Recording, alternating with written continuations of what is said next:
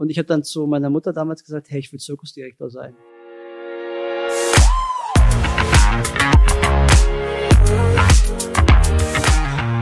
Willkommen bei der Extrameile, dem Podcast für Macher und Vordenker, die aktiv daran arbeiten, ihre Vision Wirklichkeit werden zu lassen und dabei Grenzen überwinden. Zu Gast habe ich heute Costa Kalios, den CEO von der Coro Drogerie. Willkommen in der Extrameile. Hi. Hi, vielen Dank für die Einladung. Wir hatten ja schon gerade drüber gesprochen. Ähm, du dachtest nie, dass du mal in einem Unternehmen sein wirst, das 250 Mitarbeiter hat.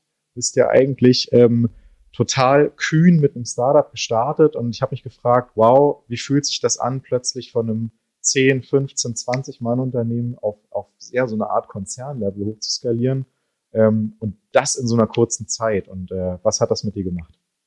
Ja, also spannende Frage. Ich glaube, ähm, kann man nicht mit einem pauschalen Satz beantworten. Also ich glaube, ähm, wir haben halt mit Coro eine Riesenreise hingelegt in den letzten Jahren. Also gerade am Anfang war es natürlich relativ schwierig. Du bist in einer Entdeckungsphase, du bist dir noch nicht sicher, wie, wie richtig das Geschäftsmodell aus, du testest viel, du musst natürlich auch entsprechend äh, nicht nur Produkte testen, du musst natürlich auch Mitarbeiter testen, ja, ist leider manchmal so äh, in der heutigen ja. Welt, aber gehört dazu.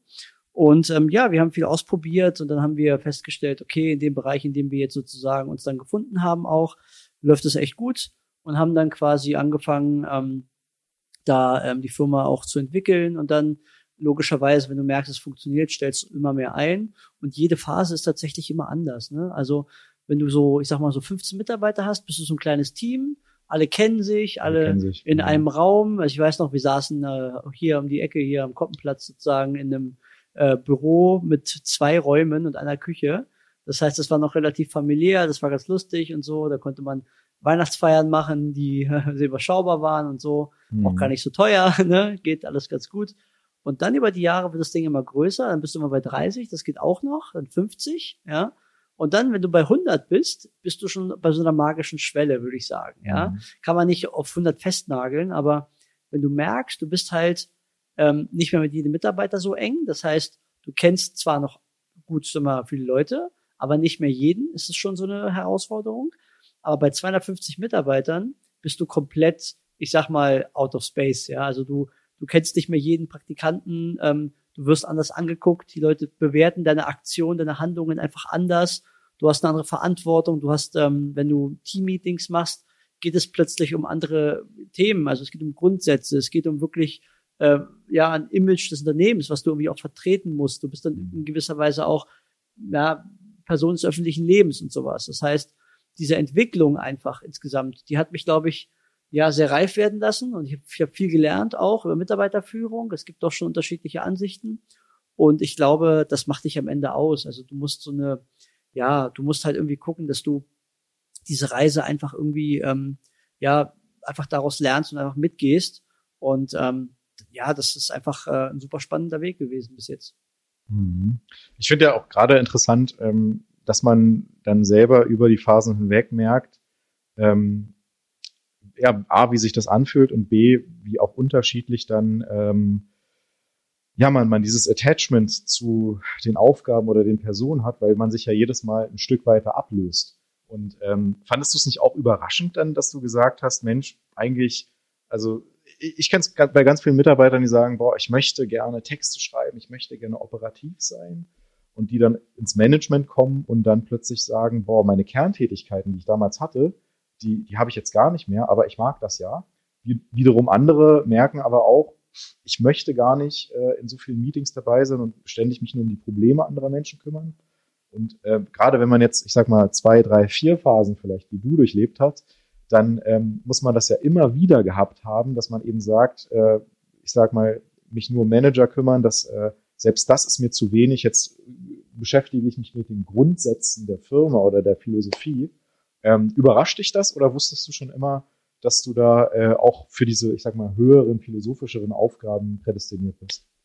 Ja, das ist eine gute Frage. Also ich glaube, ähm, fängt ja schon irgendwie in der Kindheit an. Ich meine, ich erinnere mich noch an eine Geschichte. Ich weiß noch, wir hatten mal äh, in der, ich glaube, Grundschule war das so, erste Klasse, zweite Klasse. Mhm. Da ähm, hatten wir so Fasching und so und dann ähm, war so das Motto irgendwie Zirkus. Ja, und alle fingen an und wollten irgendwie ein Tier sein und keine Ahnung, ich bin Kuh, ich bin das und was auch immer, ich bin Löwe. Ähm, Und ich habe dann zu meiner Mutter damals gesagt, hey, ich will Zirkusdirektor sein. Und es war so von Anfang an für mich klar, ja. Ja. Und ähm, das heißt, ich habe auch mal ein interessantes Buch gelesen, da wurde es so auch so ein bisschen beschrieben. Man hat so ein bisschen so diese Gene, man will so irgendwie leiten, man will so ein Alpha-Tier auch irgendwie sein. Das wollte ich schon immer. Mhm. Ähm, habe ich auch gemerkt, ähm, dass ich so jemand bin, der auch gerne führt.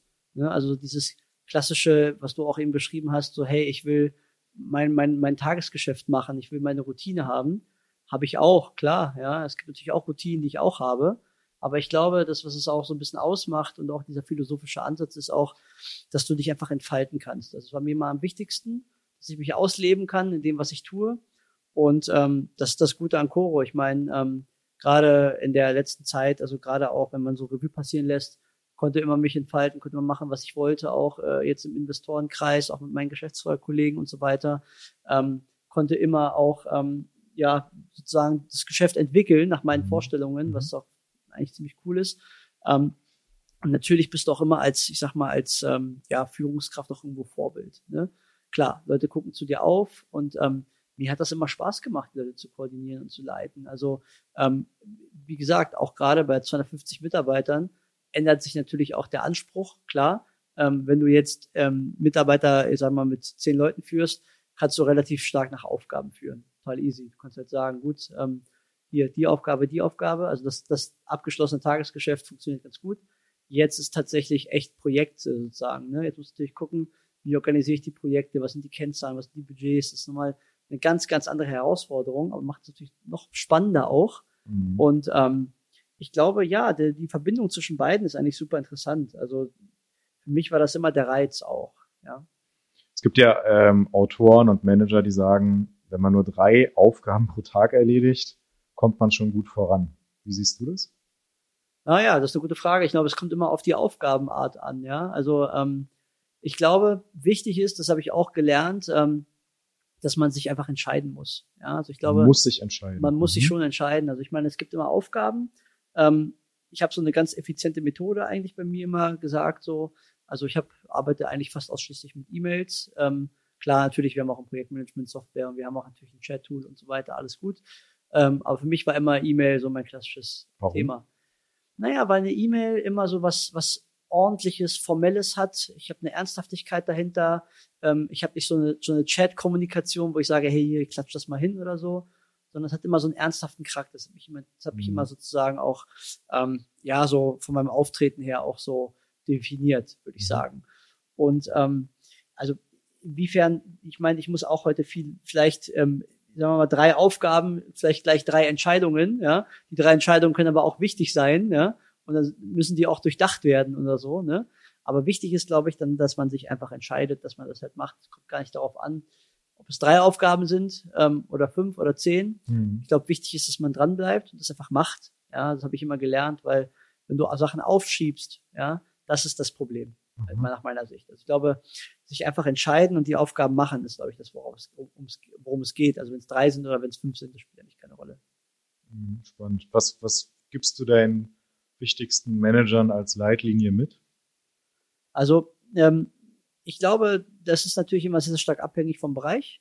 Also ich bin ja für so, ich sag mal, viele strukturelle Themen verantwortlich. Ich kümmere mich quasi bei uns im, wirklich um das Tagesgeschäft. Ich kümmere mich wirklich um Kundenservice. Ich kümmere mich um, ähm, um Logistik, um diese ganzen Abläufe im Lager. Ich kümmere mich um ähm, Prozesse. Ich kümmere mich um äh, Qualitätsmanagement. Ja, also das sind wirklich ganz, ganz viele unterschiedliche Felder, die wirklich im Tagesgeschäft einfach komplett andere Anforderungen haben und ähm, äh, unterschiedlich sozusagen macht es dann ähm, ja die Art der Kommunikation mit Mitarbeitern. Wie gesagt, also wir haben Kundenservice ist relativ geradlinig. Mhm. Da sage ich immer, seid einfach ehrlich. Ja? Seid ehrlich. Das, das Aha. gebe ich den Leuten mit. Ne? Also Kunden, ich meine, wir sind ja ein klassischer Vertrieb sozusagen von Lebensmitteln oder Ha- Handel mit Lebensmitteln. Kunden wollen natürlich nicht verarscht werden. Und für mich war immer wichtig, hey, wenn ich eine Firma leite, dann will ich, dass die Kunden auch eine ehrliche Antwort bekommen. Also ich habe einen ganz lustigen Schreibstil, ja. Das gebe ich den Leuten auch immer weiter. Also ganz ehrlich einfach, wenn wir irgendwie Mist gebaut haben, dann sage ich Mhm. den Leuten, sag einfach die Wahrheit, wir haben Mist gebaut, was passiert kann.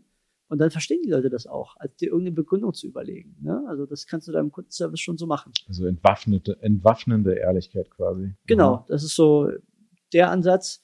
ansonsten, ähm, was ich auch immer gerne sage, ist einfach immer geradlinig sein, ja, mhm. immer wirklich, ähm, gerade bei so Logistik ist wieder so eine ja. äh, sehr, ähm, ich sag mal, direkte Kommunikation notwendig, also geradlinig sein, offen, ähm, mhm. problemorientiert handeln. Ja. Ähm, das ist ja wahrscheinlich auch gerade jetzt in der Phase äh, Thema geworden, oder? Mit der Logistikkrise. Also habt Absolut. ihr dann Kunden gesagt, dauert wahrscheinlich noch zwei Wochen, bis du deine Ware bekommst, oder?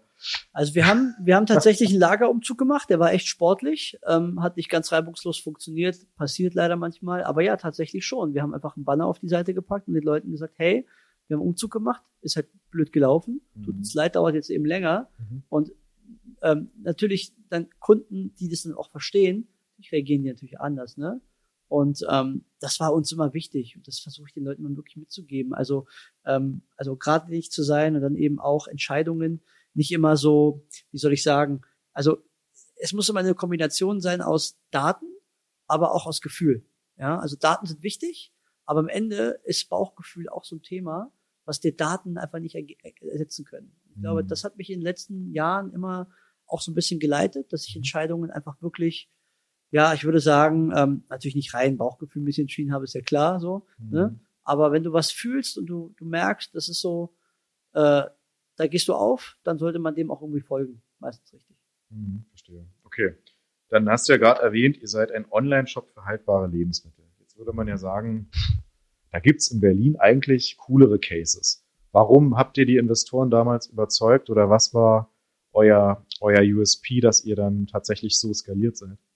Also was wir machen, ist, wir haben einen, anderen Ansatz, sag ich mal, als viele Startups das haben. Ne? Also angefangen mit von der Idee, eben nicht klassisch, ich sag mal, den Retail zu bedienen und zu sagen, hey, wir machen fancy kleine Verpackungen, so gehen in den Retail und dann ähm, wachsen wir und dann irgendwann finden wir Investoren und dann machen wir einen Exit. Mhm. Das ist so ja der klassische Weg, den viele Startup-Gründer einfach machen. Das kannst du dir im Markt, glaube ich, wie Sand am Meer anschauen. Ja. Das macht Coro nicht.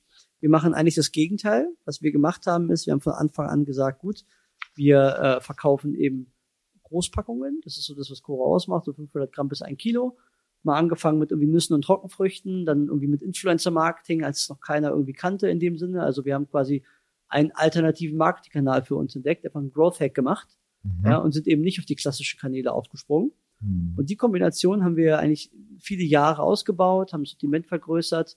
Im Gegensatz zu vielen Startups, die sich vielleicht auch beschränken auf einzelne Sortimente, haben wir eben gesagt, nee, also wir gehen wirklich in die Breite. Wir haben jetzt ein Sortiment von ungefähr 1400 Artikeln Mhm. Ähm, querbeet, also wir haben wirklich Nüsse, Trockenfrüchte, äh, Reis, Getreide, Superfoods, ähm, eigenentwickelte Produkte mittlerweile auch, ein großer Anteil, eigene Proteinriegel und äh, Aufstriche und so weiter. Ähm, Dattel-Haselnusscreme mit einer der Topseller in Deutschland geworden, auch die wir bekannt gemacht haben. Mhm. Also wir sind eigentlich die Brand, die Nussmuse groß gemacht hat, würde ich mal behaupten. Ähm, und ja, das ist so ähm, der Ansatz immer dann zu sagen, eigene Marke ausschließlich, eigene Koro-Brands im Online-Shop vertreiben, und dann die Kunden bei sich erstmal einholen. Und dann, wenn wir die Kunden bei uns haben und die Kunden uns vertrauen und uns glauben, dann kann man jetzt mal gucken, dass man vielleicht zu einem Retail geht oder was auch immer, weil dann zu einer Win-Win-Situation kommt. Am Ende willst du doch, dass die Kunden deiner Marke vertrauen. Also bist mhm. du doch für, de für, deine Kunden verantwortlich. Mhm. Und für uns war sowas immer so, ja, der Ansatz, uns auf uns zu gucken, ja, und auch unser Sortiment zu verstärken und eben gute Produkte zu machen. Also wir gucken wirklich, jedes Produkt bei uns hat eine eigene Supply Chain. Das heißt, Qualität ist bei uns A und O. Geschmack auch, logischerweise. Wenn es nicht schmeckt, kaufe ich es nicht. Also wir haben wirklich extrem viele Tastings für jedes Produkt und so weiter. Mhm. Also wir nehmen uns wirklich Zeit. Und ich will natürlich nicht sagen, andere machen das natürlich nicht. Ähm, kann ich jetzt schwer beurteilen, logischerweise. Aber mhm. ja, wenn man sich so den Markt anguckt, wir sind schon deutlich anders aufgestellt als so ein herkömmlicher, ja, würde ich sagen, Startup Gründer so. Ne? Mhm. Ich bin ja, ja auch kein, kein BHUler oder sowas. Ich bin ja, ich habe ja mal mhm. Jura studiert, ja. Oh ja. Ähm, also bin eher aus der klassischen Branche. okay, das ist ja besonders spannend. Ähm, ja, also ich meine, ich kenne es jetzt aus meiner Erfahrung, es gibt ja da Müsli und Co-Anbieter, die äh, gefühlt sich ja auch überhaupt nicht verändern, ja. Ähm, und das hat ja dann schon einen Grund, wieso ihr auch einen gewissen Marktanteil äh, bringen konntet. Aber das heißt, wie, wie habt ihr genau die Kunden gebunden? Also du hast gesagt, einmal Großpackungen, das andere war vielleicht eine andere Ansprache oder ein individuelles Testen. Sind das so die beiden Rezepte?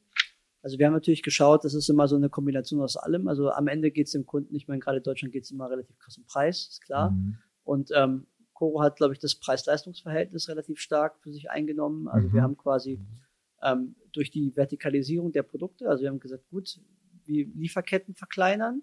Ne? Heißt, je kleiner eine Lieferkette ist, ähm, desto besser natürlich äh, für die Marge.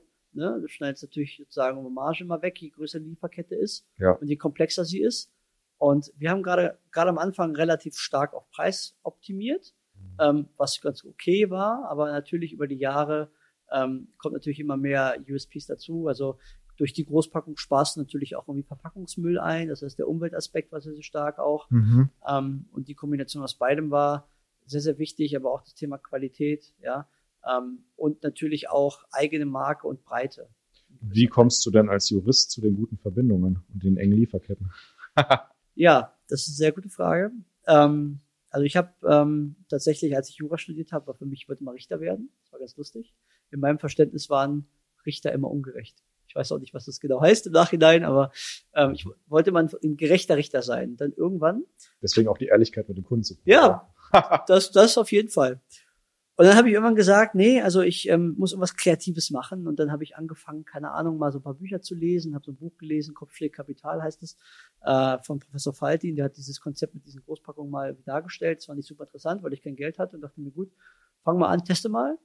Und dann haben wir einfach alle möglichen Lieferanten angeschrieben ähm, mit diesem Großpackungsvisionskonzept. Und dann hat meine Frau gesagt, hey, ähm, ich ernähre mich doch hier vegetarisch und so weiter und gucke nach Rohstoffen, ja, also die wirklich auch so, ähm, die ich wirklich jeden Tag benutze. Mhm. Ähm, und das macht halt voll Sinn, wenn wir das dann ausprobieren. Dann hat sie gesagt, gut, lass uns probieren. Und dann habe ich gesagt, gut, dann war ich der unternehmerische Verrückte, der gesagt hat, wir nehmen die Idee von meiner Frau, gucken mal, gießen das mal in dieses Großpackungskonzept rein Mhm. Und haben dann einfach geschaut und dann über diese Influencer-Marketing-Schiene, die neu war, Ja. ist es dann groß geworden, ja. Das ist spannend. Also vor allen Dingen, damit entzauberst du ja auch irgendwie den Mythos, dass man, wie du sagst, WHO und gute Verbindungen braucht. Das heißt, ihr habt euch ja wirklich einfach angeschaut, wo, wo gibt es ein Konzept, das funktionieren könnte. Ähm, und dann, wie du sagst, recherchiert. Sprich, das könnte ja, könnte ja jeder in dem Sinne machen. Und dann natürlich einen Marketinghebel gefunden. Das ist natürlich mit einem gewissen äh, also Intelligenz und Co. verbunden, aber ja, also mit, mit profan, einfachen Mitteln habt ihr das aufgebaut. Das ist ja viel beeindruckender als jetzt, äh, weiß nicht, der Fintech-Gründer, der sowieso schon unglaubliches Netzwerk bei Banken und Co. hat. Äh, sehr, sehr spannend. Vielen Respekt. Dank, vielen Dank. Ja, also es ist halt, ja, also ich glaube, ähm, ein bisschen Glück ist natürlich auch immer dabei, so wie immer. Timing. gehört- Mhm. Timing und so weiter, das gehört natürlich auch dazu. Aber es ist halt so, wie du sagst. Also ich meine, Produkte zu sourcen ist kein Hexenwerk. Ich glaube, ähm, was wir einfach gerne machen, auch mein Kollege Piran und ich äh, in der Geschäftsführung, von Anfang an eigentlich, wir beide sind immer so Prozessfreaks gewesen, ja. Ja. Wir haben quasi immer geschaut, wie tief können wir beide eigentlich die Strukturen verstehen. Und Mhm. Strukturen sind dann nicht unbedingt interne Strukturen, also quasi Unternehmensstrukturen, sondern eben auch, wie ist der Markt aufgebaut. Mhm. Und man muss halt sagen, und ähm, Piran, der bei uns sozusagen auch das Sourcing macht, äh, der hat sich den Markt angeschaut und Sourcing, also Einkaufen in dem Sinne, Mhm. ist eigentlich auch ein Prozess. Ja, und die ganze Branche, die Foodbranche, auch wenn es natürlich viele Startups gibt, aber die Lieferantenseite ist extrem analog. Also du hast natürlich auch äh, immer noch viele Broker, ja, die wirklich Rohstoffpreise und so. Es gibt auch äh, jedes Jahr so eine, ich sag mal, ähm, Veranstaltung für so die größten Nüsse, die Nusslieferanten, die zusammenkommen, einmal im Jahr. Die letzten Jahre war es in Dubai. Ich glaube, dieses Jahr ist es in London. Ähm, das ist richtig lustig. Ich will nicht sagen, es ist ein Kartell, auf gar keinen Fall. Ähm, aber so, die treffen sich alle. Ähm, und ähm, also es ist äh, ja eine analoge Branche. Man telefoniert viel, macht viel, richtig Brokerhandel, wie man es auch kennt. Und ähm, es ist kein Hexenwerk, aber man muss dafür brennen. Und man muss einfach die, die Lust haben, auch tief reingehen zu wollen. Und, und die Menschen verstehen zu wollen. Ne? Definitiv, das natürlich auch. Und du musst natürlich auch gut verhandeln können, Mhm. ne? ein bisschen Glück haben und den Markt kennen. Also ähm, klar, hatten wir natürlich auch, dass wir mal Produkte kontrahiert haben, wo wir gesagt haben, okay, gut, jetzt ist der Preis gesunken. Gibt's auch, ja. Mhm. Ähm, aber gut, ich meine, ähm, insgesamt ist es ganz gut gelaufen, ja. Aber muss denn nicht da auch ein Moment eingetroffen sein, wo ihr gesagt habt, so jetzt haben wir hier eine Tonne Datteln oder Nüsse äh, und pff, das war jetzt eigentlich ein bisschen zu viel, was wir hier gekauft haben und wir haben aber ein Verfallsdatum. Ähm, wurde dir auch mal so ein bisschen schwindlig, wo du, wo du sagtest, meine Güte, weiß nicht, ob ich das jetzt tatsächlich alles loswerde oder gab es das gar nicht? Ähm, ja, ähm, also das, das hast du eigentlich immer. Schwingt immer irgendwo mit. aber äh, ist ja, wird ja auch nicht langweilig, ja, Risiko gehört irgendwie dazu. Ähm, wir hatten mal, ich glaube, das ist das lustigste Beispiel eigentlich, also wir haben, machen ja auch so getrocknete Mangos. Mhm. Ähm, das ist so ein Topseller bei Koro. Äh, die kommen aus Burkina Faso, ja. Und Burkina Faso, wissen wir alle, ist jetzt nicht eines der besten ähm, Länder, wo man Geld überweisen sollte. Und wenn du importierst, äh, also einen Container importierst, ja, ähm, da, natürlich ist natürlich ein bisschen Thema, ne? Auf eigenes Risiko. Und dann ruft die Bank an und sagt dann so, wollen Sie wirklich eine halbe Million nach Burkina Faso überweisen? Und dann denkst du dir, ja, was mache ich denn, wenn es jetzt schief geht? Ähm, aber gut, es ist nicht schief gegangen. Ähm, ja, wir haben es einfach in Kauf genommen. Kanntest du den Mittelsmann dort oder war das wirklich ganz anonym und? Nee, also ähm, man, man, man kennt die Branche schon, also man hat schon die Kontakte vor Ort, man hat mhm. auch äh, vorher natürlich die Ware mhm. inspizieren lassen über ein äh, Anal sozusagen Analyselabor. Mhm. Also man schickt da schon Leute hin, man prüft das schon vor Ort. Ähm, wir durchleuchten die Lieferanten auch, also vieles auch Empfehlung, ne? Ja. Einfach über Netzwerk und so weiter.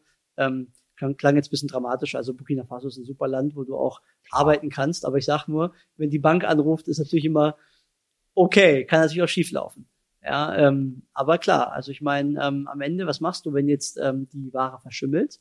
Verklag den mal in Burkina Faso. Mhm. Das ist jetzt kein. Da braucht man dann andere Kontakte. Dann, genau, da brauchst du dann andere Kontakte. Äh, aber ja, klar, Risiko gehört dazu. Das gehört dazu. Wenn du noch mal neu anfangen könntest, Costa, Würdest du dasselbe machen oder mit dem Wissen heute hättest du vielleicht eine ganz andere Branche im Visier, von mit der du sagen würdest, da würde ich auch wie ein Elon Musk durchstarten können? Das ist schwer zu beantworten. Also ich glaube, es gibt immer Momente, ähm, auch wenn man so rekapituliert, gerade in jeder Phase, in der man ist, überlegt man, okay, was wäre mein Weg gewesen, wenn ich es anders gemacht hätte? Mhm. Rückblickend betrachtet, ich glaube, klar, ein paar Entscheidungen kann man immer anders treffen, aber so im Kern, ich habe immer so entschieden, wie ich es für richtig gehalten habe. Also ähm, ich bin so ein Mensch, ich gucke halt, wenn ich jetzt mal was entschieden habe, gucke ich nicht nach hinten und sage jetzt, oh Gott, ich habe damals die und die Entscheidung getroffen und so weiter, hätte ich anders gemacht, sondern ich sage mir halt, na gut, ich habe damals eine Entscheidung getroffen. Zum damaligen Zeitpunkt war das für mich ein Thema. Da war ich der felsenfesten Überzeugung, dass es richtig war. Das heißt, was soll ich jetzt machen? Klar, vielleicht bin ich jetzt hinterher schlauer, aber damals war es für mich in Ordnung. Also warum soll ich jetzt drüber nachdenken? Mhm. Ja, ich kann jetzt für die Zukunft irgendwie das Beste daraus machen und daraus lernen. Aber hey, keine Ahnung, bin offen. Also wenn wir jetzt entscheiden würden, würden den Laden verkaufen, vielleicht, weiß ich nicht, vielleicht ähm, bin ich dann in der Automobilbranche bei Elon Musk gelandet, keine Ahnung. Ähm, wird mich auch reizen, aber weiß ich nicht. Also kann ich nicht sagen. Ich, ich guck, guck halt nach vorne und guck halt, ne, wie es mhm. weitergeht. Nee, könnte ja sein, dass du auch sagst, äh, du, dass das normale Business ist mit so profan. Ich baue jetzt zehn andere auf oder einen Beteiligungsfonds und, und ne, also da gibt es ja unterschiedliche Ansätze, die auch manche Gründer fahren dass sie sich da diversifizieren mit der Zeit oder auch in völlig andere Bereiche gehen, Restaurants eröffnen, was auch immer. Ja, ja also ich, ja, ich sag mal so, also ich bin nicht der geborene Trockenfruchtverkäufer, wenn ich ehrlich bin, das war ich nicht, war eher meine Frau. Mich haben immer die Strukturen interessiert. Über die Jahre natürlich ist auch die Produktliebe entstanden. Also klar, ich, ähm, mittlerweile ähm, sozusagen bin ich auch, also ich ich konsumiere mittlerweile auch unsere Produkte, ja. aber natürlich nicht, also nicht von Anfang an. Ähm, aber klar, natürlich habe ich auch Hobbys und so und ich bin immer offen für alles so. Also ich, ich helfe auch gern Leuten und ähm, wenn sich eine Gelegenheit ergibt, ich bin halt auch Unternehmer. Ne? Am Ende ist man halt, Unternehmer heißt für mich auch immer ähm, offen zu sein, mhm. ne? auch irgendwie breit zu denken und so weiter. Und ähm, das ist das, was mich immer fasziniert hat. Mich faszinieren immer Situationen, wo ich sage, ähm, äh, ich sage immer, es gibt nichts Schlimmeres als verpasste Chancen. Ne? Mhm. Wenn ich eine Chance sehe, und die hat vielleicht nichts mit, mit meiner Firma zu tun, aber es ist so ein spannendes Projekt, was auch immer. Mhm. Hey, wenn, wenn es möglich ist und das irgendwie meine Verträge zulassen und wie, ob ich das hinkriege, ey, warum nicht? Ne? Also da gucke ich auch schon nach links und rechts. Aber klar, das Geschäft ist im Fokus, mhm. das darf man nicht vernachlässigen und das mhm. sollte auch immer so sein. Ne? Also das ist auf jeden Fall das Wichtigste. Die Kollegen haben es ja schon angesprochen, ihr hattet ja eine riesige äh, Kampagne, Social Media Kampagne, äh, beziehungsweise Kommunikationskampagne und äh, wir haben uns ja auch darüber kennengelernt, dass ich dich einfach am Nachbartisch gesehen habe, angesprochen habe. Ähm, wie wichtig ist dieses Thema Marketing, PR, Kommunikation beim ja, Unternehmensaufbau? Ja, das Thema ist natürlich ähm, extrem relevant, logischerweise, weil du bist halt eine Marke, das ist natürlich erstmal gut, aber wie definierst du eine Marke? Naja, über die Kunden, die sozusagen die Marke auch kaufen und auch leben. Das ist immer das Wichtigste. Deswegen ist Marketing der Schlüssel, um irgendwie nach oben zu kommen. Die Frage ist halt immer, wie gehst du da am besten ran? Was ist der richtige Marketingkanal? Gut, bei Coro war es so, wir sind zu einer Zeit gestartet, da war Influencer Marketing, ne, wie schon erwähnt, neuer Kanal, da war so, okay, ich schicke mal 50 Euro Warenpaket hin, kein Problem, ja mach mal, super. Heute funktioniert es natürlich nicht mehr, heute ist natürlich alles paid, ja, und die leben alle, glaube ich, gar nicht so schlecht, so mit ihrer Werbung und so. Das heißt, der Kanal ist schon so ein bisschen bespielt und entdeckt. Und ähm, heißt aber nicht, dass er nicht, nicht, nicht wichtig ist, sondern eine Marke heutzutage für mich braucht immer eine Community. Also der Community-Aspekt ist sehr, sehr wichtig. Ähm, wir haben quasi auch ähm, dadurch jetzt auch, klar, Social Media ist mittlerweile, glaube ich, auch Marken müssen damit verschmelzen oder verschmolzen sein. Das ist, glaube ich, heutzutage in der Welt, in der wir leben, essentiell. Mhm. Und heißt aber auch, dass du natürlich trotzdem, obwohl das jetzt ein Kanal ist, den ich irgendwie mittlerweile als Standardkanal sehe, ähm, nicht, dass du auch flexibel sein musst, um neue Sachen zu entdecken. Also Growth Hacks sind extrem wichtig. Man muss halt schauen, wo kommt man her? Ich meine, damals, einfaches Beispiel, viele Leute haben mir gesagt, gut, YouTube hier und da, ihr seid ja eine Food-Marke, jetzt macht doch mal irgendwie Food-Influencer. So, haben wir nicht gemacht. Wir haben halt gesagt, gut, die sind ja toll, aber wir machen mal irgendwie Comedy, ja. Die hatten zwar eine andere, ähm, ja, ich sag mal, Kundschaft, aber wir hatten teilweise verrückte, verrückte Comedy-Influencer, ähm, Unsympathisch TV zum Beispiel, ist, glaube ich, einer, den man, glaube ich, ganz gut kennt. Also, der hat, glaube ich, weiß gar nicht, wie, wie viele tausende Leute, die auf unserer Seite gespielt hat und so. Ähm, und das war richtig lustig, was mich dann auch Eltern von den, von den äh, Kunden angerufen haben. Also weil die Jungs so, die noch in diesem Fitness-Game waren mhm. und dann die Eltern, ja, ich finde das gut, wir kaufen auch bei euch. Ne? Also man muss nicht immer so diesen, in diesen Nischen denken oder diesen, wie sagt man, nicht Nischen, falsches Wort, in diesen Standardrahmen denken. Ich glaube, Marketing ist vielseitig. Man muss halt gucken, dass man ein bisschen Standard, aber auch ein bisschen Growth macht. Also sehr, sehr mhm. wichtig, ja. Das heißt also, ach, ich bin mir nicht ganz sicher, welche Marke das war, aber es gab ja diese ähm, Fruchtdrink-Marke. Ich weiß nicht, True Fruits. Waren es die? Kommt doch sehr, sehr provokant waren mit ja, ja. Den, ja, ja. Das sind die Leute, ja. Das war ja schon extrem, hat aber, also ich würde es nüchtern gesehen, natürlich für super viel Aufmerksamkeit gesorgt. Definitiv. Du hast ein paar Firmen, die für gewisse Sachen bekannt sind. Also ich meine, True Fruits, sowas, Six, zum Beispiel die mhm. Automarke, mhm. äh, Autovermietungsgesellschaft meine ich, nicht Marke. Ähm, die sind ja auch bekannt für, äh, ich sag mal, lustige Werbesprüche. Mhm. Oder hier die BSR in Berlin, die machen ja auch immer irgendwelche ja. witzigen Sachen auf die Müllwagen und so. Also man kann mhm. schon ein bisschen sich austoben. Und es ist auch eher eine Sache, von der du sagst, lieber machen, lieber probieren.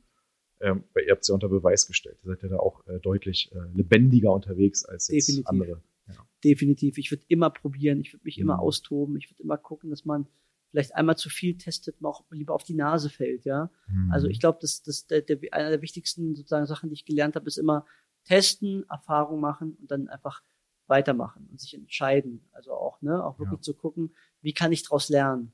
Wenn ich jetzt sage, ich mache gar nichts oder ich bleib stehen, so oder ja, okay, ist halt so, das ist, das bringt dich nicht weiter. Ne? Mhm. Du musst wirklich auch einfach mal ähm, probieren. Ne?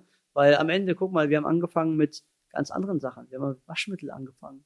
Ja, heute kennt Koro keiner mit Waschmittel. Wenn du dir mal die mhm. paar Artikel anguckst, ja gut, die Idee war damals einfach Konzepte irgendwie testen. Ja. Und dann fängst du an, dann bist du bei Waschmittel, dann denkst du, ja, okay, Waschmittel funktioniert im Preisgeschäft ziemlich gut, mhm. aber es hat keine, alle kopieren dich mit dem Preis, bist du relativ, sagen wir, Konkurrenz sozusagen offen. Ja. Ähm, ist dann, na klar, drehst du das Konzept wieder um, weißt du, und dann machst du andere Sachen. Was ist denn das nächste Hype-Produkt aus eurem Sortiment, was wir uns jetzt schon sichern sollten?